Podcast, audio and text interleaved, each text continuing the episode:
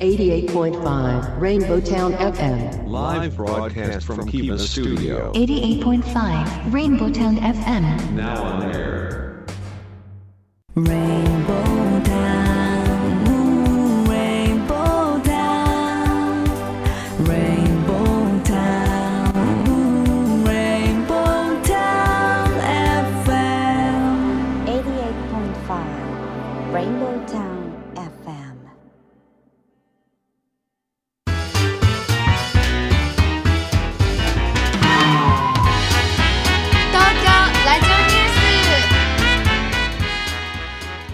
2021年5月11日時刻は14時を回りました FM88.5MHz レインボータウン FM をお聞きの皆さんこんにちは東京ラジオニュースメインキャスターの松ピーこと松本哲弘ですパソコン、スマートフォンを使ってサイマルラジオやリスンラジオでお聞きの皆さん、ポッドキャスト、 Spotify でお聞きの皆さん、こんにちは。東京ラジオニュースナビゲーターの鹿島めぐみです。レインボータウン FM 東京ラジオニュース。この番組は毎週火曜日に好奇心あふれるキャスター松ピーこと松本哲弘さんと個性あふれるコメンテーターでニューノーマル時代の気になる話題を独自の目線で語るニュース解説番組です。はい聞いているあなただけにお届けしますということでね、はい、すいません。ニューノーマルって意外にね、はい言いにくかったりするわけですよ、すいません。コロコロコロコロ失礼いたしました。はい。さあね5月11日ですよ、本来ですと、ね、えー、5月11日待ち遠しい日だったのにね。ねえ本当ですよね。ねか。緊急事態宣言がね、えーまあ、本来今日まででしたけれども、はい。月末まで延長と、えーいうことでですね、はい。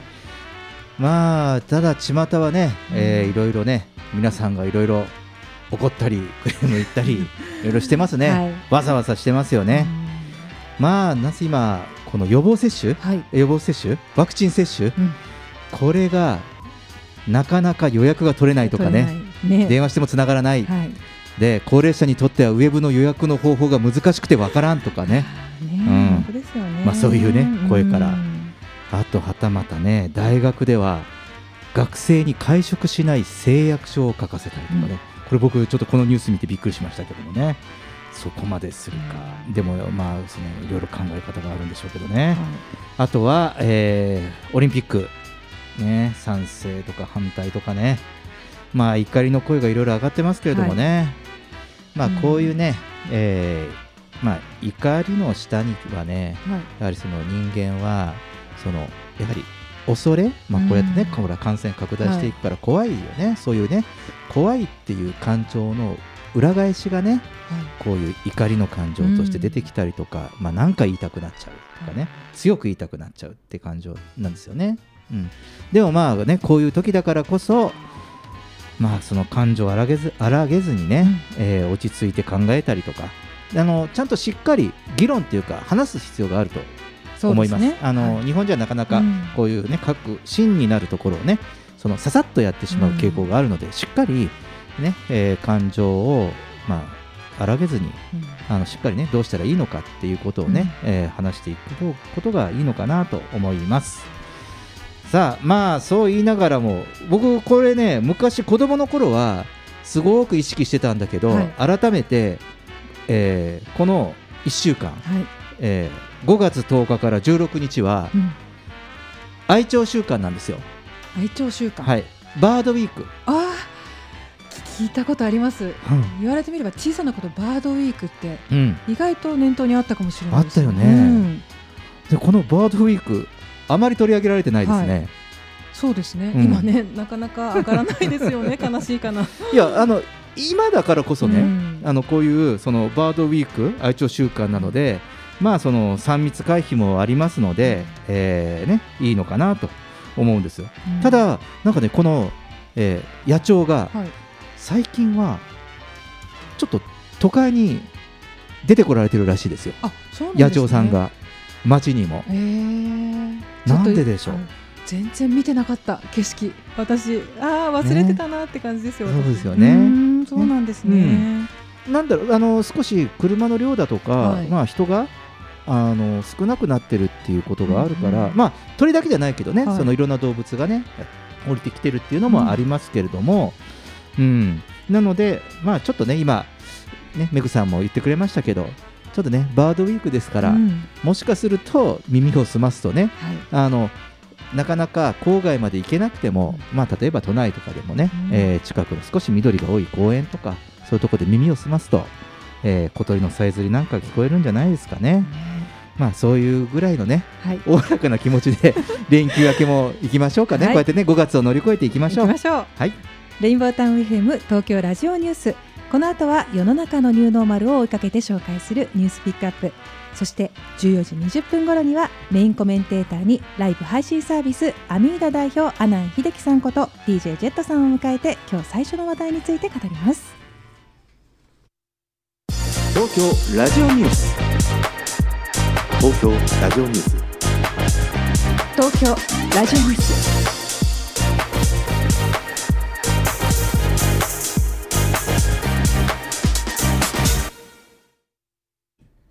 レインボータウン FM 東京ラジオニュース。まずは世の中のニューノーマルを追いかけて紹介するニュースピックアップです。このコーナーでは松 P が独自の視点で取り上げた話題を一言解説します。地域競争型今治しまなみワーケーション。企業と地域事業者の競争を目指したプログラムが作られました。このプログラムは人とつながるワーケーションをテーマに各企業と目的や要望に合わせた旅行プランを HIS がオーダーメイドで設計し今治市地域事業事業者と連携し参加者と地域事業者との競争や交流をコーディネートしていくものです。茨城県行方市で連休前の4月22日市内を走るつくば霞ヶ浦りんりんロードの思想会と e バイク試乗会が開かれ行方市観光協会などで貸し出し数レンタサイクルで連携するブリヂストンサイクルの社員らも参加。同社のクラスバイクや e バイクで思想と試乗会を行いました。行方市では自転車活用したまちづくりを目指し行方市自転車活用推進計画の策定を進めています。鳥取市でこだわり餃子を販売する餃子の365日では新型コロナの感染対策の一環として店舗スタッフと客との接触を極力なくしても営業が成り立つ無人販売のスタイルをとっています。お客は冷蔵庫から商品を取り出し代金を料金箱に入れるという至ってシンプルな方法。スタッフはというとせっせと餃子作りに専念しています。市内では他にないこのユニークな販売方法が市民の評判を集めています。茨城に新名物いちご農家のいちごラーメンが誕生。真っ赤なスープにスライスいちごが乗った話題ラーメンが話題。茨城県鉾田市にあるル深作は6代にわたって100年以上続く深作農園が生産している農作物を使ったデザートやパンのほかトマトパスタなどさまざまな料理を提供しているお店。このいちご農家のいちごラーメン美味しいかどうかはご自身の舌で確かめてみてください。はい、えーまあ、まずは、はい。えーワーケーションの話題からですが、えー前回、はい。ワーケーション特集をやりまして、その時はヘルスケア型うんワーケーションというこありましたねとで、えー紹介しましたけれども、えー今回は地域競争型ワーケーションということで、ねえーワーケーションのスタイルにもいろいろ出てきてますね。様々出てきますね、うん、いろんなね角度でね、うん。出てますけれどもまあこういうねその地域まあえー競争型ワーケーションということで、えーまあ、今ですねあのこういうそのワーケーションを通して、えー企業で働く人々が、その学ぶ機会とか、えーあと副業を見つける機会はい。が変わったんですね。うん。ね、かあの会社が企業が従業員の副業を見つける機会となったりとか、で反対に、えーまあ、そういう、えーまあ、その人材を、えー不足としているその地域にとっては、まあ、いろんなその人材とか企画創出の課題解決ということで、まあ、双方が、はい。まあ、ウィンウィンということでこういう地域競争型ワーケーションというのが、えーまあえー始まってるみたいですね。うん。で特にまあ今治はもともとまあこういうのが早くに早くに始めてるエリアではあるんですけれども、まあ、これはあのいろんな各地で、えー始まっています。うん。でその前回も言いましたけどこういうワーケーション今日そのこれを一番最初に取り上げたのは前回も言いましたけどあのインフラは整備されてきたんですね、はい。ワーケーションね。ネットワーク環境とか、うんうんね、こうやってワーケーションする場所とかね。そうですね。うんうん。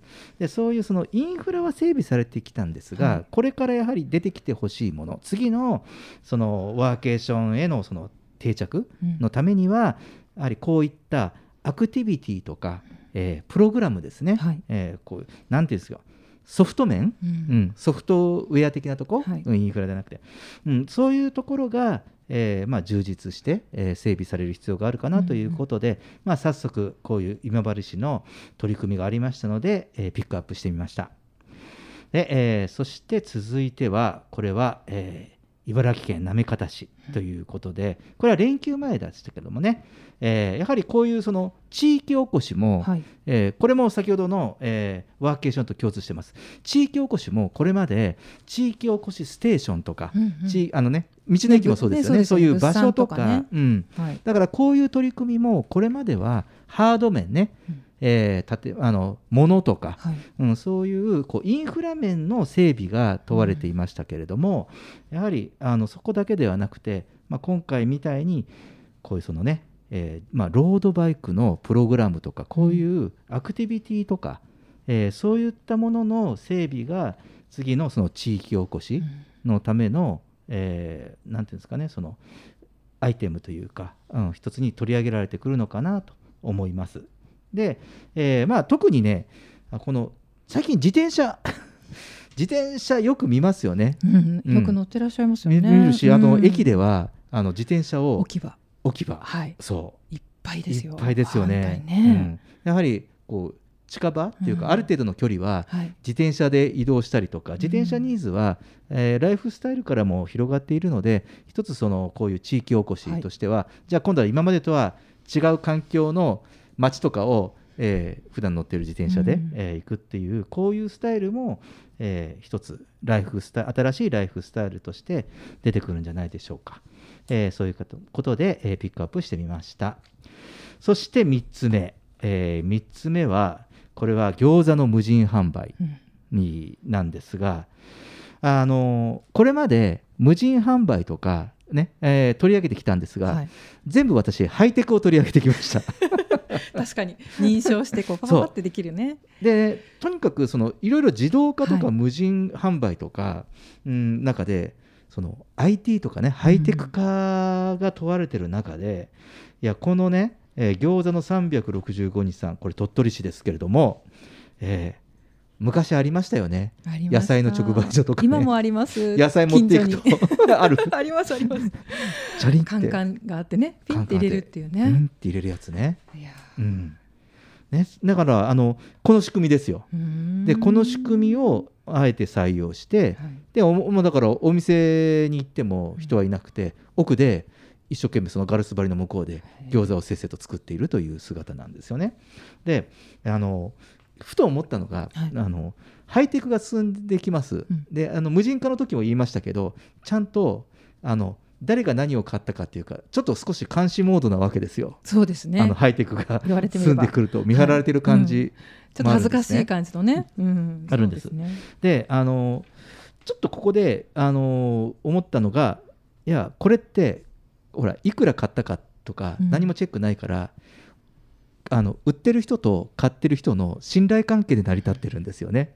野菜の直売所もそうでしたよね、はい。うん、なのでなんかまあちょっとねこういうハイテクではなくまあローテクがポイントでちょっとほっこりする感じがあって、でこれはあのかなりローカルニュースでも取り上げられてるそうで。であのこの餃子屋さん実はその新店舗だったらしいんですけれどもあのこのローテクなスタイルが人気でかなりの評判ということなんですよね。うん、だからあのもちろんねいろいろこうハイテク入れるっていうのは設備投資もかかるとはい。思ったりもするんですけど、あの意外にこの、えー料金箱っていうのはアイデアかなと思って改めてちょっとヒントになればと思ってピックアップしました。さあそして4つ目。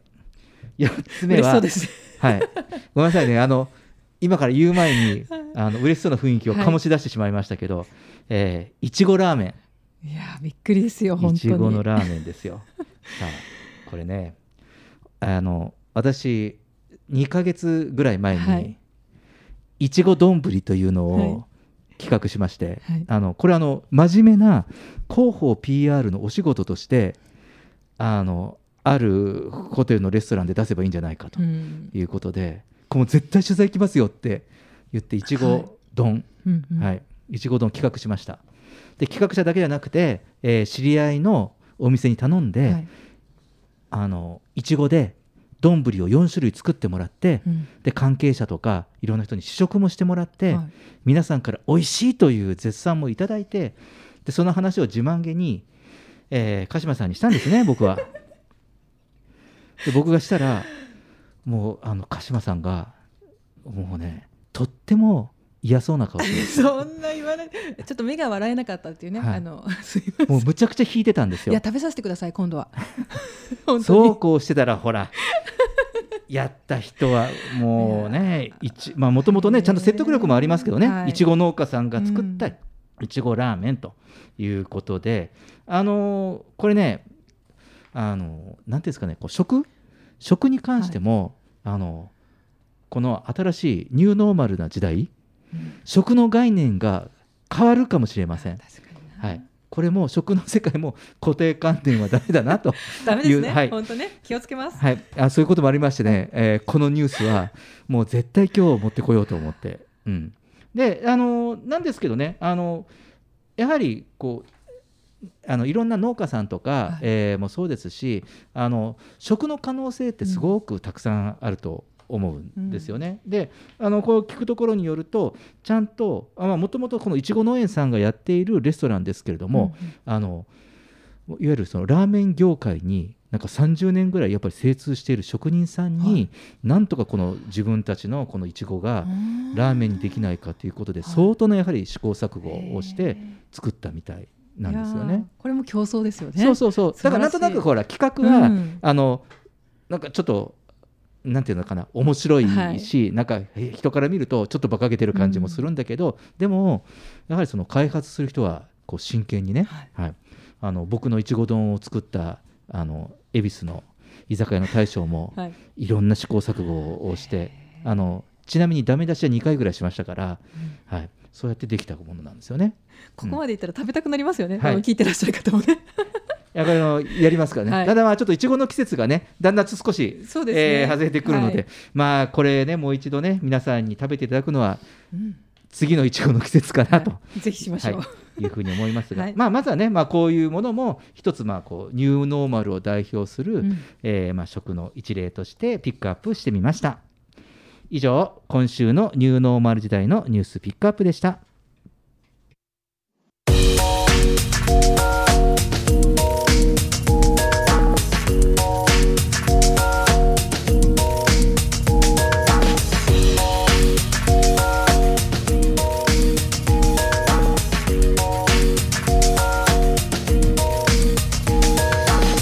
東京ラジオニュース。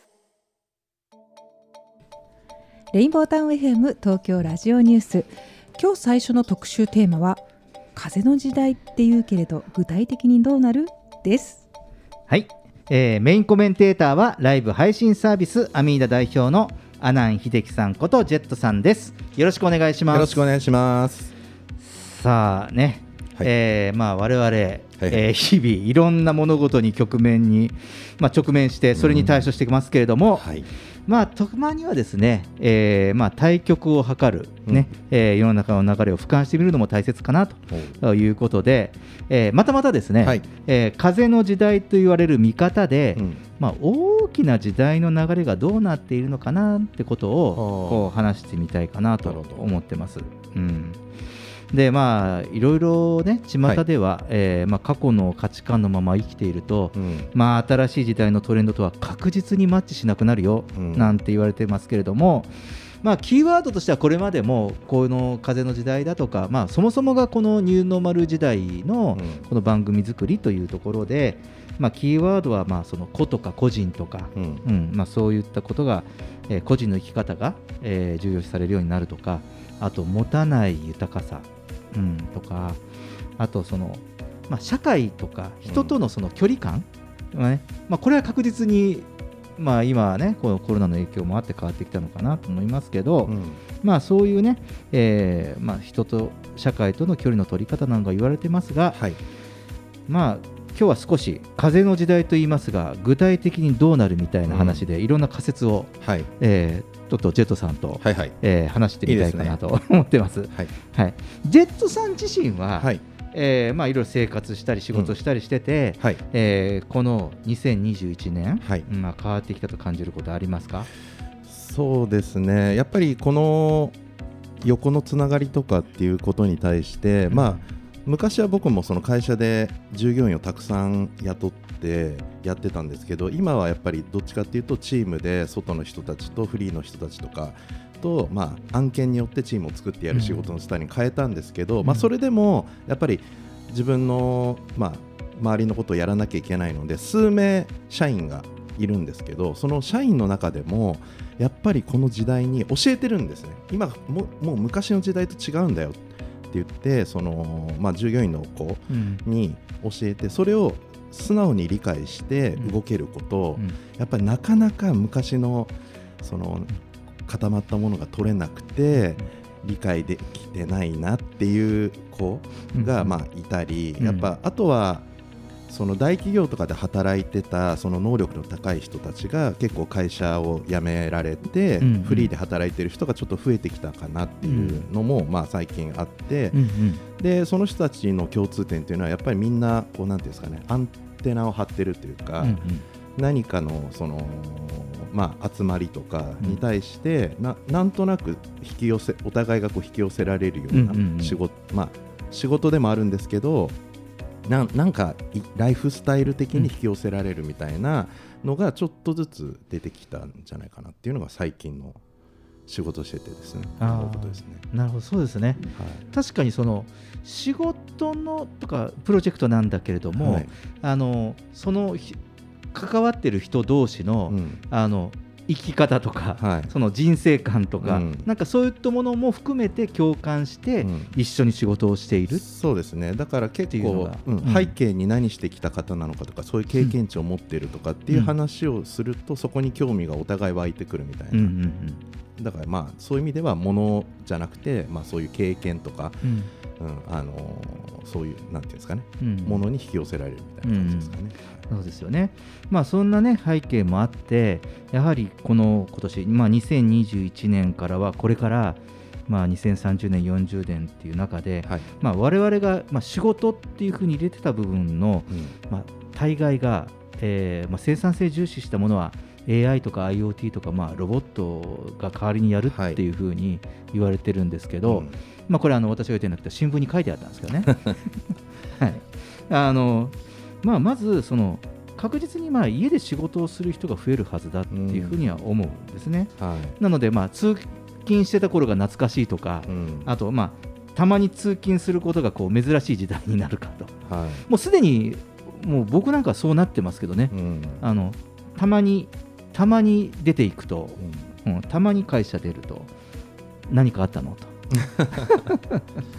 言われるようなねそうですね。んになってきます。確かに。うん、でまあ、そこで、えー、と今日はですね、はい。ちょっとそのいくつかその風の時代は、まあ、こうやって節目の、うん。今まあどういうふうになっていくのかなという仮説を挙げていきますので、はい。えーちょっとジェットさんと話していこうかなと。はいはいはい。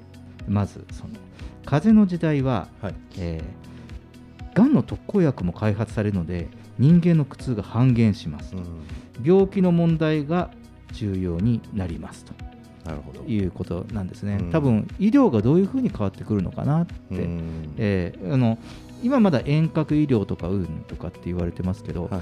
かなりいろんなハイテクうん。になってくるものが出てきたりとか、はい。うん、あとはその、まあ、その金にってものじゃなくてうん。見えない時代っていうふうにこうなってきているから、うん。だからその今まで人が人にやってあげてたこととか、はい。あとこう西洋的なこと東洋的なこととかっていうものが、うんその反対に科学をされて、うん。えーなんか医療が根本的に変わってくるのかなっていうふうには思ったりもしますけどね、はい。うん、実際にねあのジェットさんも大病を患ってますから、はい、僕5年前にがんだったんですけど、ん。その時はやっぱね、なんて言うんだろういろんな情報がいろんな人がこうこうした方がいいよああした方がいいよってみんな言ってくださるんだけど、うん。結局やっぱ自分で決めなきゃいけなくて、まあ、その時は、の僕はもう西洋式で、もうと取ってしまえと、うんうん。うん。もう切ってしまえっていうやり方だったんですけど、うん。まあそうですね、まあ、そういうのも、うん、情報が、ね、それが正解だったのかわかんないですけど、まあ、今は一応ピンピンしてるんで大丈夫なんですけど、はい、そうですよねだからあのいろんなことがあの特に医療の世界は、あのまあ、この後も話しますけれどもいろんなその経済的なことだとか、はい。まあ、やっぱりこう産業的なことの維持とかあるから、うん。なんかそういう制約がなくなるときっとねあの医療はバンと進むと思います、はい、相当すごいことになってるんですよ。まあね。このなんかメディカルの部分っていろいろやっぱりね 利権とかいろいろあるみたいですから、ね。ちょっと難しいところもあ,、うん。とは思うんね。るけどそれがついに風の時代でうん。ちょっと動き出すんじゃないかななっていうと思います。感じですね。はい。もう本当ねあのなんか寝るだけで、なんか病気が治るようなそんな時代になってほしいね。ああいいですね。うん。はい。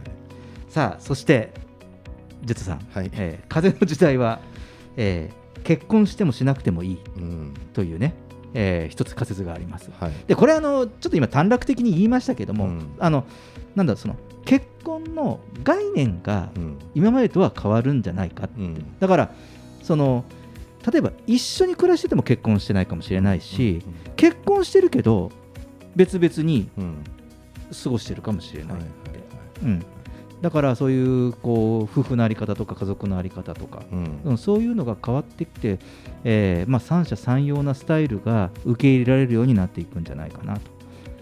要は何が言いたいかとその自由度が増すっていうことですよね。うん。あのこれは人との人あの結婚関係であっても、その人の付き合いの自由度が増すのと同じようになるんじゃないかなというのが一つの仮説ですけど、うん。どうでしょう？なんか日本まあ日本世界もそうなのかもしれないけどその結婚のし仕組みとかシステムっていうのが、まああのーすごい理にかなってるところってずっと多分あったんだろうなと思うんですけど、まあ、例えば名字名字のこととか、うんうんうんで、佐藤さんが一番日本では多いからやっぱ佐藤さんっていうのはすごいなんていうんですか繁殖能力が 高い人たちなのかなとか。でも今後その結婚しなくてよくなっていくと、うん。どんどんそういうなんかねあの名前とかどうな名字とかどうなっていくんだろうとかね、うんうん。なんかそういうのも気になりますけどね。ああそうですよね、はい。でもねさ例えばこう今ねこういろいろなんか生生命？あのね、こう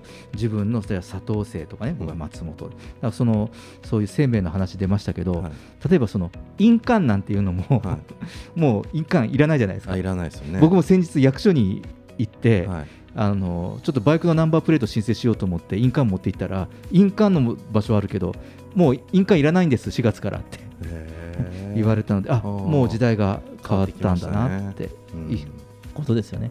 印鑑を押すのって儀式じゃないですか、そのそれこそ結婚で婚姻届。ね婚姻届、えー離婚届、印鑑ね印鑑押しといたからあなた印鑑押してって、あれ役所で印鑑いらなくなるんじゃないですかね。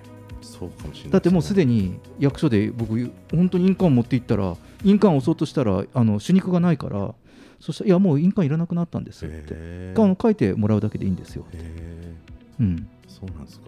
だからなんかこういうのってなんかいろんな、ちっちっちゃなことですけど、はい。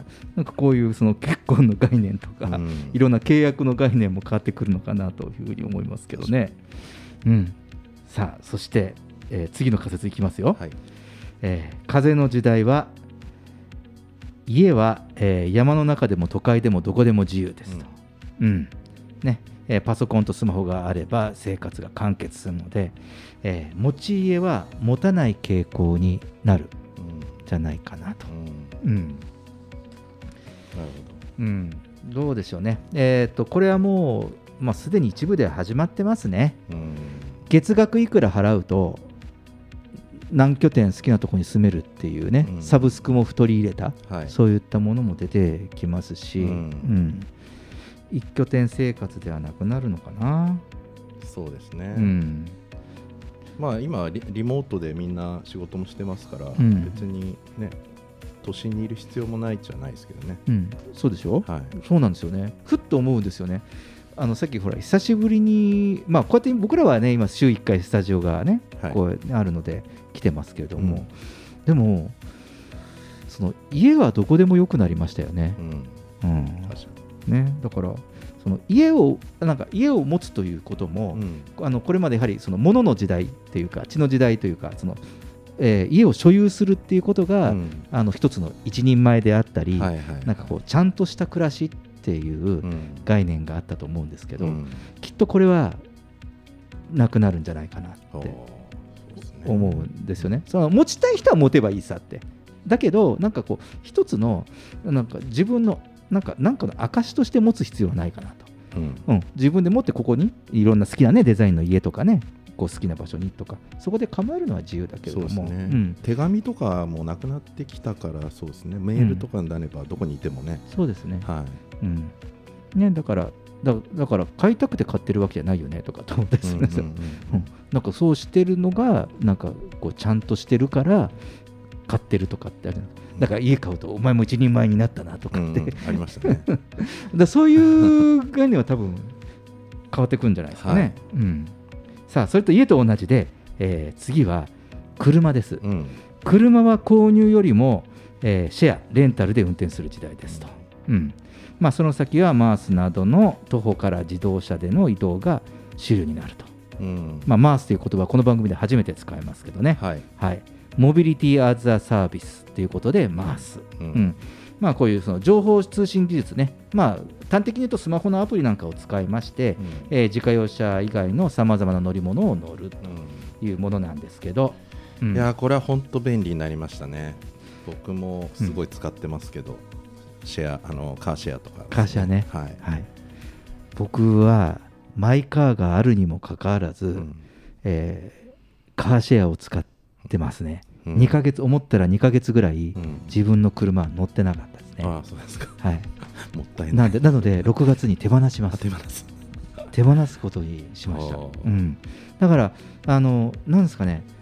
このスタイルってあの例えば今いろんな郊外に行くじゃないですか。ちょっと所用があってうん。行く時なんかにも、例えば僕平塚、はい。平塚行く時は東海道線で平塚行って、はい。で平塚からそこら辺いろいろ行ったり来たりするのって、うん。絶対車が便利な街じゃないですか平塚って。ジェットさん地元なんで、はい。だから僕は平塚までは JR で行って、うん。平塚からカーシェア予約してて、うん。それを利用してますね。そうですね。うん、そうですそうです。僕もそうです。そう。でね、うん結構ね都心だとあのみんなマイカー持ってないから、うん。あの混んでる取れないんですよなかなか予約が。でもね、田舎はね結構空いてるんでいつでも取れるね。はい、そうなんですよ。これね、すごくね、よくて、その例えば都心から平塚まで行こうとすると、夏、これからシーズン混むんですよね、うん。ね一国が混んだりとかね。だから、もうそのうまく、えー移動できる手段を選択しながら、その隙間は、まあ、こういうね、マウスを使うとか、うんあと、まあ我々の中でも話題になってますけど、最近、うんあの公道を走れる電動キックボードはい、ですね。うんもう昨日も使いました。渋谷から代官山の移動。えーはい。使ってみました。もうアプリでもどんどん使って、で会社から、え坂道とかで結構行けるんですかねえーとね、坂道もね、15キロぐらい行けるから、だから歩くよりは全然、ああそうなんですね、あの早いと思います。はいはい。うん、だからなんかこういうものもね、あのもう、もうななんだろう、その仮説ではなくて、うん。ええ実際に我々の実際にもう。生活の中に入ってきてるから、うん。だからそうすると、なんですかね、こういう公共ですよね、公共の移動手段なんだけど、個別に個人が運転するもの、ううん。ん電車、バスではないものが、我々の生活の中に入ってきそうですよね。確かに。これね、はい。僕ひ一つあのーこれ電動車椅子をちょっとこれからなんか頑張ってほしいなと思うんですよね。あのー親とかがやっぱりもう足腰弱くて、うんうん。でクリでもくる車椅子はなんか恥ずかしえ車椅子買おうかって言うと、うんうんうん。いや恥ずかしいからうん乗りたくないっていうわけですよ、うん。でもそれをなんかね恥ずかしくないような感じで やれたらでちゃんと専用レーンとかあったら、うん、ちょっとね、うんやっぱこれからシルバー社会になっていくんで、ん。なんかそのお年寄りの移動うんっていうのをなんかもうちょっと進んだらいいなっていうのは個人的にはそうですね。あの確かにそのやっぱ郊外というかその地方とかうちももう福岡の田舎の方なんでそうなんですけどあの車が車乗りたいから乗ってるんじゃなくて、うん。もう本当に高齢になっても、うん。車を運転しないと、やはりその生活圏の中に公共交通機関が充実してないから厳しいんですよね。なので、あの本当にまあこういうね、その電動とかこうモビリティの性能が上がってきたりすると、うん。なんかこういうその、まあ、地方とかもそうだし、あと高齢者のそこの移動の、うん。こういうなんかちょっと隙間なところに、うん。なんかこう、なんだろう、活用できるような、はい。うん、なんかそんなアイデアが出てくるといいですよね。ね。うん。はい。えーそしてね、ちょっと飛ばして、えーこれね、風の時代は少子化になる。そうなんですかね、うん、これはね、この仮説、掲げたものの、そうなんでしょうか。うん。うん。まあシシステムによるんじゃないですかね。今後のなんか、うん。うん。システムによる。システムによる、うん。こうメンタリティが変わるようななんか、うん。そうですね、はい。僕はね、えっと、少子化になる原因は、一番大きいのは、僕は経済だと思ってます。ああそうですね。はい、はい。やはりそのうん。子供をやはり産んで育てるには、やはりその経済的なものが必要、お金が必要だから、うん。やはりそこがそのちゃんとこう充実していったり、例えば子供を育てるための経済的な負担が軽くなるとか、やはりそういったものが必要になってくるのかなとは思いますね。まあでもなんか風の時代になって、うん。何のために生まれてきたのかとか、うん。人間って何なのかっていうのにうん。立ち返る機会がいろいろ出てきてるから、うん。まあ、その時にまあその少子化っていうのがどうなのか、まあ、日本だけなのか、まあ、全体の人口が増えていく世界の人口が増えていくわけで、うん。その中で日本はだけこう減っていくっていうのは、うん。どうなんだろうとは思いますけどね。うん、そうですね、うん。まあ、これはこれでね、あの少しそのこう未来の少子化にっていうテーマは、一度話してみたいかなとはい。思っているテーマですね。はい。えーそして、じゃあ、仮説の最後、はい。はいえーもう仮説っていうか、本当になってほしいんですけどね、個人的には。えー風の時代は、ベーシックインカムが導入はい。ですね。ありがとうございます。お礼を言われちゃいましたけど、はい。ベーシックインカムという言葉は、まあ、我々は時々話をしてますけれども、はい。えー番組でこの、えー単語を言うのは初めてかもしれませんね、うん。ベーシックインカムですね、はい。えーまあ、そうなると、まあ、仕事よりも人生が重要になったり、うん。まあ、勉強はしたい人はする。必要な人はしない、で仕事を辞めるとかね。こういうキーワードがありますけど、うん。ちょっとこのベーシックインカムというのは、えーこの番組でも初めて取り上げるキーワードですので、はい。まあ、ただ、その前々からジェットさんと話をしたいなと思っていたテーマですので、はい。よく電車でこの話してますもんね。これね、そう盛り上がるんですよ、この話すると。はい。えーこちらは後半お話ししたいかなと思います。えーまずは、えーここまでです。ジェットさん、ありがとうございました。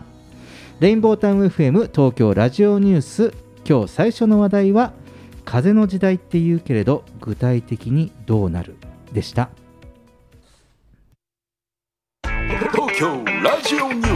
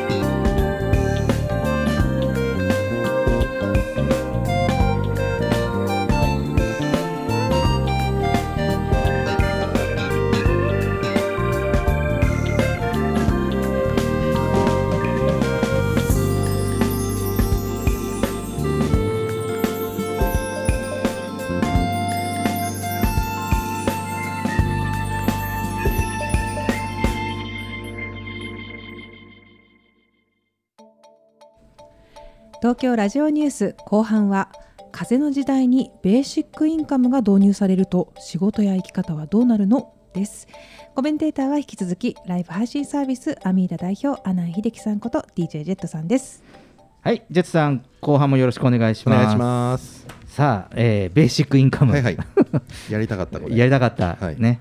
えーまあ、ちょっと簡単に、えーラジオを聴きの皆様にも、えーご説明しますと、ベーシックインカムとは、まあ、こういうその社会保障制度が議論されているときに、まあ、出てくる、まあ、政策っていうか制度のことなんですけど、まあ、簡単に言うとですね、えー最低限の所得を保障する仕組みなんですけれども、まあ、今回ですねこの制度改革の話というのは、まあ、いろんないろいろね、えーまあ、ちょっと政治的なこととかこう難しいんですよ、でこれはこれでちゃんと議論しなきゃいけないところなんですけど、まあ、そのこの番組ではですねではまあ、こういうね最低限の所得保障というねこういう社会制度になった時に私たちの仕事とか生き方へのか、まあ、こういう考え方ね、えーこういうことはどうなるのかっていうことを話してみたいかなと思います。うん。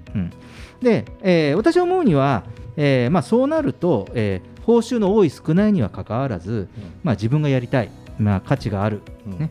えーまあ、こう思った仕事をしていくことになるんだというふうに思うんですけれども、えーただね、その人がこうその前のようにその稼ぐことをやめてしまうわけではないとは思うんですよ。そうですね、うん。このベーシックインカムの議論すると必ず反対派の意見というのはその働かなくなる。んじゃないかっていうことと、あとうん。不正受給が増えあの例えばもうなくなってるのに、うん。あのなくなってないっていう ししなくてずっとその受給を受けるとかっていう、まあ、問題とかって言うんですけど、うんうん。そんなのもう今別に生活保護もある,、ねうん。あるわけで、うん。そあのだったらみんなそれでね不正受給するはずなんで、うん。まあだからそこはまあルールをちゃんとやれば、あの問題ないと思うんですけどね。うんうんまあそうですよね。はい。うん、まあもうね、えーまあこうやって、えーなんていうんですかね、そのこうまあ情熱っていうかこうやりがいとか、まあこう自分にとって価値があるという仕事が、えーまあ社会が求めている仕事ともこうだんだんこう一致してくるような、えー世の中にこういうものが導入されるとなってくるのかなと思ってまして、で、まあ、当然そのそういうその生き方を選ぶ方がまあ自然とその報酬も上がっていくっていうか、うん。っていうふうになんかそういう働くことへの思考がチェンジするきっかけとしてそういう意味を考えるとその僕はウェルカムという、そういうことを考えて、まあ、ウェルカムっていう感じになるかなと思うんですよね。はい。うん、で、まあ、そうなると反対に、まあ、なんだろう嫌な仕事をする、嫌なことを嫌だと思ってまで仕事をするわけにはいかないんで、う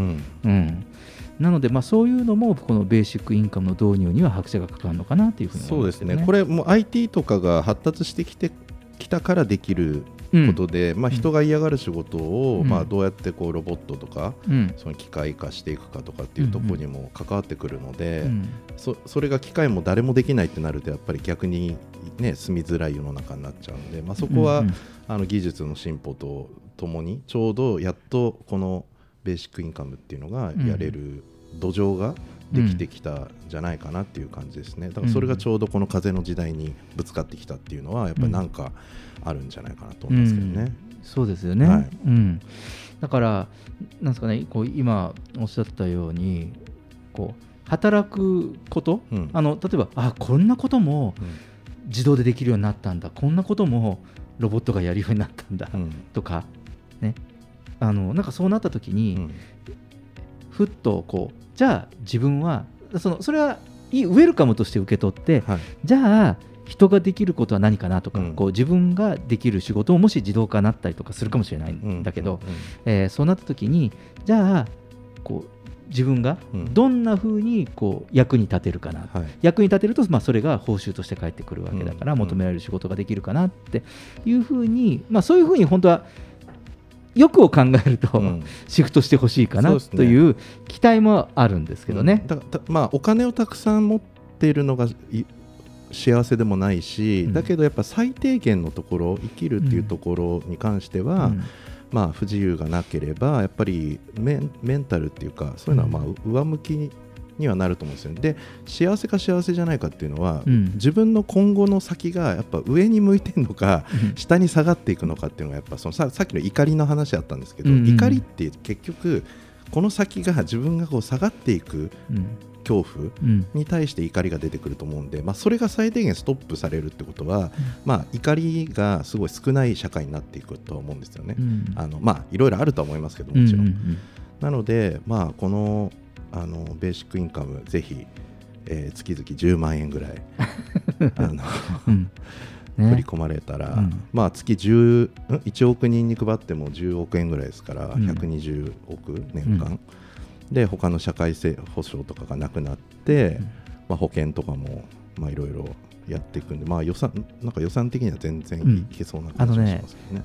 僕これ試算したんですけど全然いけるんですよ。いけますよね。いけるんですよ。あの日本の 他にいろいろ使っているものを財政化すると、国民一人当たり、はい。うん毎月。そうですよね、うんまあ、そこは多分もっと頭いい方たちがこう 考えていただければと思うんですけど。ね、だからそういうその中でじゃあそれでやったわいじゃなくて、うん。じゃあその自分たちがこう生きている意味とか、ね例えばじゃあ何ができるのかなっていうことを真剣に考える時間と余裕があると思うんですね。やはりその経済的な生活面に追われてるから何かその生活の糧のためにもうねすあのまずそれを優先に選ばなきゃいけないっていう時代から、じゃあ本当に自分がねね人って、ね、いろんな特性があるから得て増えてがあるから、じゃあ自分の好きなこともそうだし得意なことを生かしてどうなるとかっていうこととか、そういったものをその見つめ直しながらその取り組めるそうですね。のかなっていうふうに自分のためっていうマインドから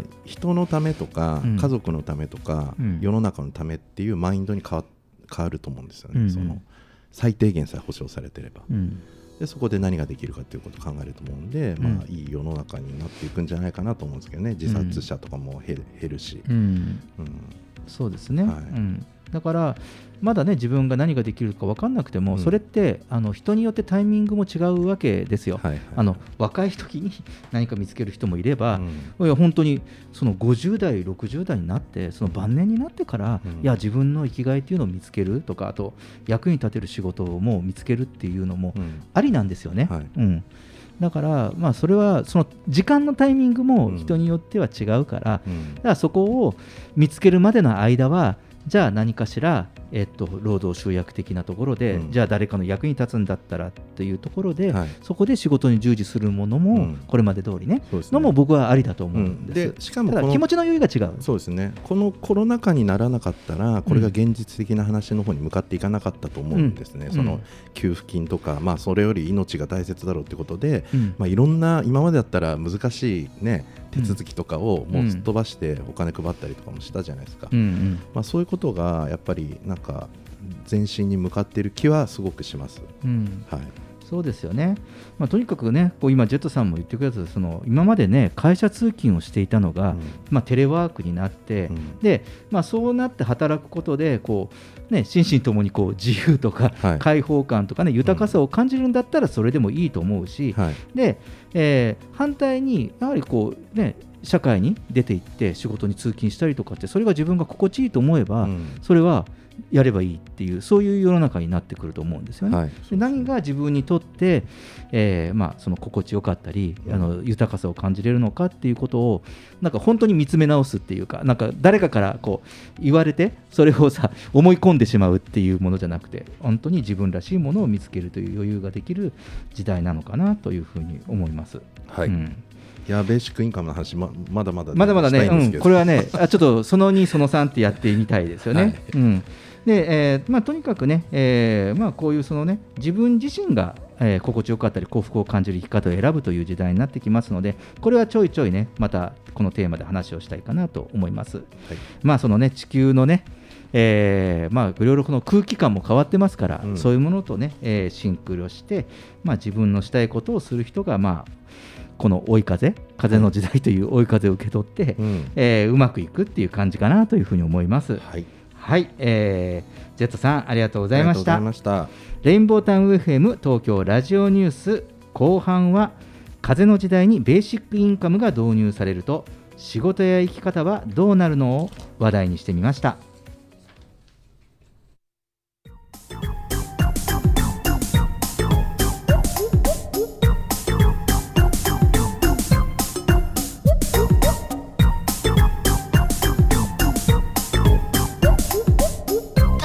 ラジオニュース。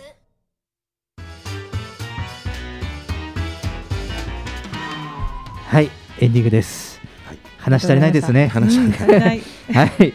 なあみぐさんどうでしょはう、い、あのもうすごい話したくてしょうがなかったんですけど。う、ん。まあ私は母として子育てもしてるのでね、なかなかスタートしづらい環境かってやっぱり思ってしまうんですけどやっぱベーシックインカムちゃんとした組織があれば、うん。きっとこうしたいなっていう人が一歩出せるきっかけになると思うのでもっと豊かに女性もなっていくんだろうなって話聞いててワクワクしました。うん。うん。そうですよね、まあ、チャンスが広がりますよね。なりますね。うん。うん。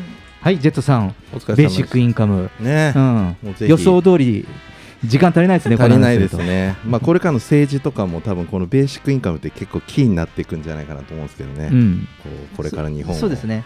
あので今はねまだベーシックインカムってことがスタンダードじゃないから、じゃあこういう今今もねこういう緊急事態宣言が延長になって、保証とか、あと給付金っていう言い方の話になってきますけど、まあ要は言い換えると、これが継続的な給付金なんですよ、うん、だから少しずつね、我々もだって今まで給付金なんて個人がもらったりするなんて考えられない時代だったのが、はいはいこのコロナになって当たり前に給付金って話をするようになってきたわけじゃないですか、うんね。給付金もらうなんて特別な人だったからなんか、うんとかそうですよね。本当に良くも悪くもよ、うん。うん。だからなんかこう少しずつはね我々のその個人の経済社会にも入ってきてるのかなねと思って、明るくなる。大体ここら辺でねは話題にしてるとトレンドになってきますからね、ね。はい東京ラジオニュースでは公式ツイッターと公式フェイスブックページを開設しています。皆様からのご意見ご感想全国からの情報は「ハッシュタグ東京ラジオニュース」とつぶやいてみてください。それでは月替わりのエンディング曲でお別れしましょう。5月はメジャーデビュー10周年を迎え来年3月27日に初の日本武道館単独公演開催を発表した実力派シンガーソングライターミス王者。7ヶ月連続でリリースするデジタルシングルの第2弾です。お聴きください。